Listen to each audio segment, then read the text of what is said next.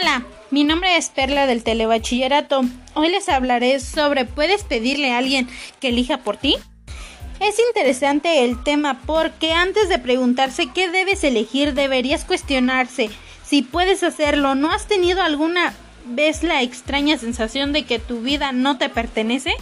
Lo que más me gustó fue que el parecido del arquitecto con signitud Freud no es casual, va de que el padre esposiólica también.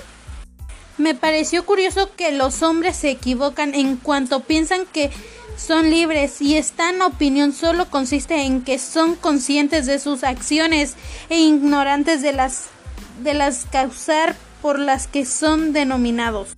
Y para concluir, pienso que cada quien puede elegir sus cosas que hacer porque cada quien tiene una manera diferente de pensar. Unos piensan diferente y si tú no quieres hacer eso, no pueden opinar por ti. Tú tienes que opinar por ti mismo o por ti misma. Muchas gracias por su atención. Les invito a seguirme en mi podcast. Hasta pronto.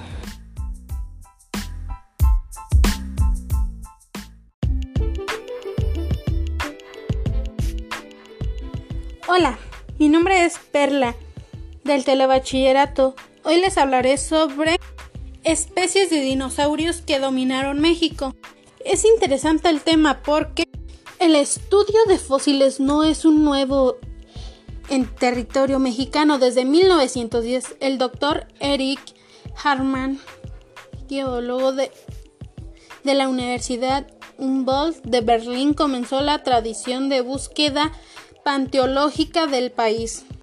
Lo que más me gustó del tema fue México es uno de los países donde se han encontrado varios yacimientos repletos de fósiles que dan a luz a distintas especies que poblaron el país. Me pareció curioso que el clima cálido y húmedo favoreció una gran diversidad de dinosaurios en el territorio que hoy es México.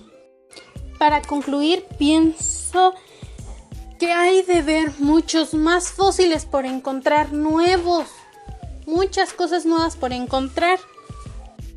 Muchas gracias por su atención. Les invito a seguirme en mi podcast y hasta pronto.